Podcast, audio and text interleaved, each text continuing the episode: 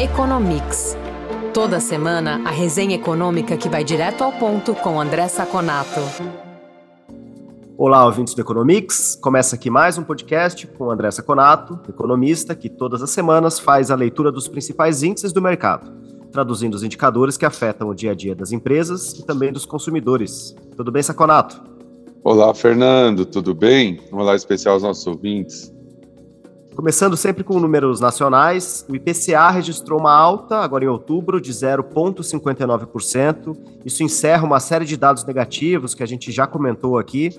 Em 12 meses, essa alta é de 6,47%. O que, que esse dado revela, Saconato? Olha, Fernando, veio um dado mais alto do que o mercado esperava.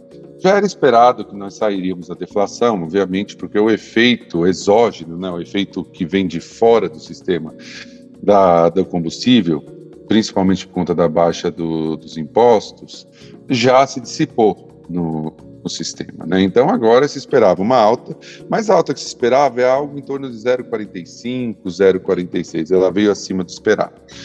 E principalmente na composição dessa alta, Fernando, alimentos, por exemplo, teve aumento de 0,72. Tinha havia tido uma queda de 0,51 em setembro, tá?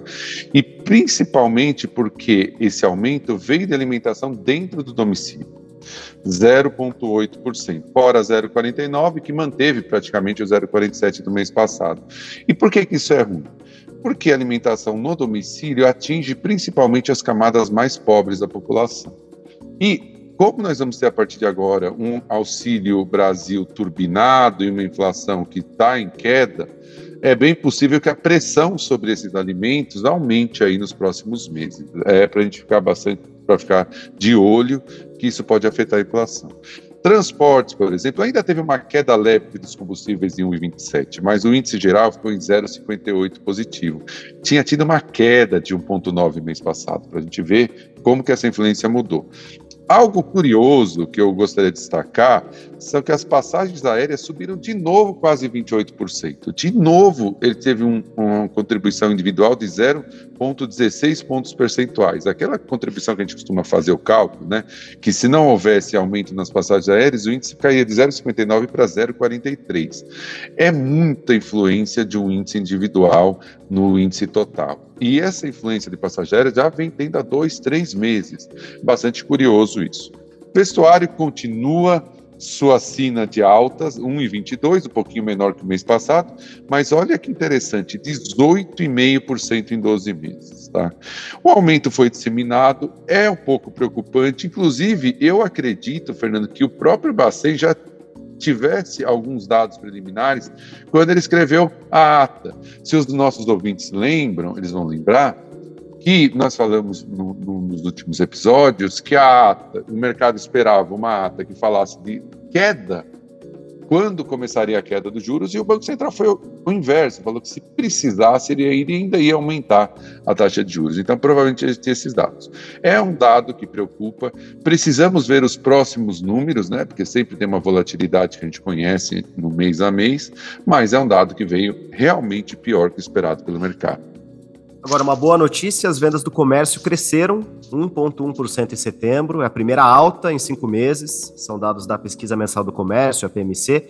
Se a gente compara em 12 meses, quando a gente olha em perspectiva, o que, que esse dado revela, Saconato? Olha, Fernando, de novo, a gente sempre faz aquele aviso, né, que os dados de comércio e serviços, eles são muito voláteis, tá? Mas realmente esse dado, como você disse, revela uma notícia positiva. Porque essa alta de 1,1 em setembro e de 3,2 em relação a setembro do ano passado, que é isso que entra né, no PIB, é, ela foi generalizada e ela mostrou, por exemplo, hipermercados subindo 1,2%, tudo em, em, termos reais, né? Isso são volumes de vendas, e farmácia subindo 0,6%. Por que, que eu destaco esses dois números? Porque aqui já pode ter essa influência do novo auxílio emergencial, que pode ser inclusive turbinado, né? De passar para 400 para 600 reais, a estimativa é que seja despejado no mercado mais de 12 bilhões de reais. Somado isso ao fato de que a inflação está menor, né? Apesar de nós termos falado na primeira parte do nosso programa que o dado de outubro surpreendeu positivamente, mas no ano ele vem na margem, ele vem caindo. Então essa queda da inflação, porque esse dado é de setembro, vale lembrar, né? Mas o aumento do auxílio gera uma demanda adicional muito, muito clara, né? Então, assim, é, o que, que, a gente espera? É, a ideia é que o varejo, que está em 2022 até outubro com uma alta de 0,8, deve manter esse nível de alta até o final do, do ano, né? É, contribuir positivamente para o PIB. E se eu pego o varejo ampliado, que inclui construção e automóveis, Aí o dado fica um pouquinho pior, porque no ano ele está uma queda de 0,6 e em 12 meses uma queda de 1,6. Né?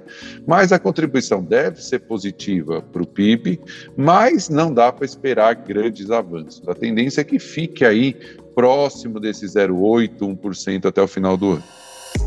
Quer saber mais sobre o comportamento da economia? Conferir indicadores e pesquisas que orientam o mercado? Ter acesso a informações de especialistas em primeira mão e conteúdo exclusivo? Visite o lab.fecomércio.com.br.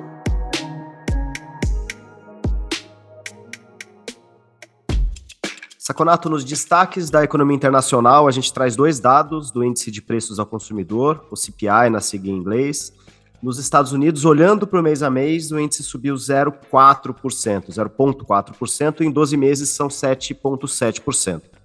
Parece alto, mas foi o menor aumento em 12 meses. Boa notícia?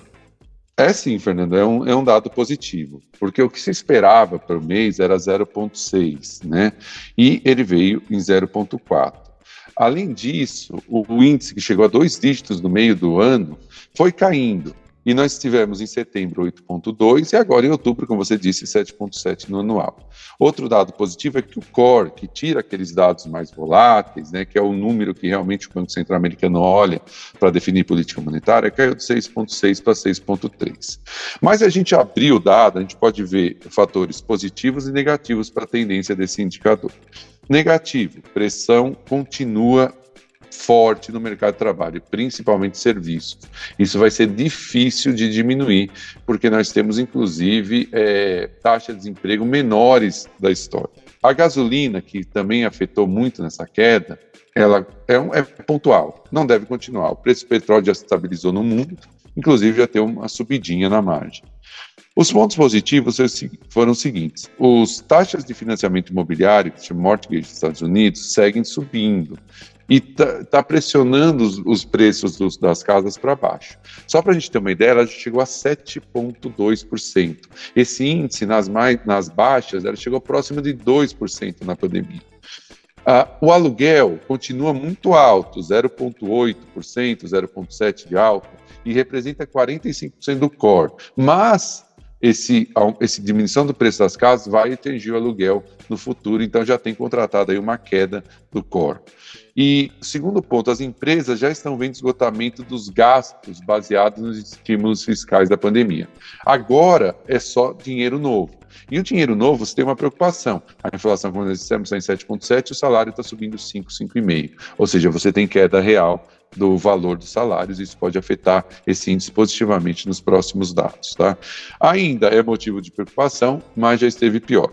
Esse número deve balizar uma alta em dezembro de apenas meio por cento nos juros americanos e não mais 0,75. Provavelmente acabou a, a era do 0,75, né, dos aumentos 0,75 nos Fed Funds. Para encerrar, Saconato na China, a inflação ao consumidor subiu 0,1% em relação a setembro. No ano, a taxa é de 2,1%. Reflete uma demanda doméstica menor, uma economia que está esfriando? É isso mesmo, é isso mesmo, Fernando. Esse dado, geralmente a gente comemora a queda da inflação, mas provavelmente o governo chinês está longe de comemorar. Esse dado, né, 2,1 no CPI, ano contra ano, ele já caiu de 2,8 de setembro para esse valor. E a meta do governo chinês é 3%, então está bem tranquilo em termos de política monetária. E mais, o PPI, né, que é o índice de, de produtor, caiu, teve deflação de 1,3%. São 21 meses seguidos de queda desse indicador. Mas a notícia não é boa, porque mostra o enfraquecimento da, da, da economia chinesa, que já vem definhando nos últimos semestres, apesar de no último trimestre ter subido relativamente bem, não para padrões chineses, mas para padrões mundiais. O aumento das restrições do Covid continua afetando e continua forte na China. né? Mas a queda no preço dos combustíveis gera esse número muito positivo, entre aspas, né? Esse número de queda da inflação não é positivo para a China. Uma divisão é bem interessante. Se a gente divide entre alimentos e não alimentos, o preço dos alimentos nesse índice subiu 7%, não alimentos 1,1%. Tá? Então, apesar dos dois terem caído em relação a, a setembro, a gente percebe que a, a, a pressão é muito mais em alimentos, principalmente o preço dos porcos, né? Que estão subindo aí no nível de quase 50%. O core continuou 0,6 eh, no ano em outubro, constante.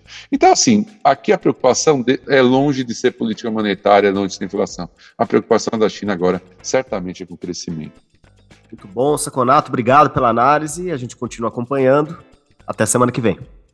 Muito obrigado pela conversa, Fernando. Obrigado para o nosso ouvinte. E nos falamos na próxima edição do nosso podcast. Informação e análises inéditas. Mobilização empresarial. Ferramentas de negócios exclusivas. Tudo isso você encontra no lab.fecomércio.com.br. Acesse agora e confira.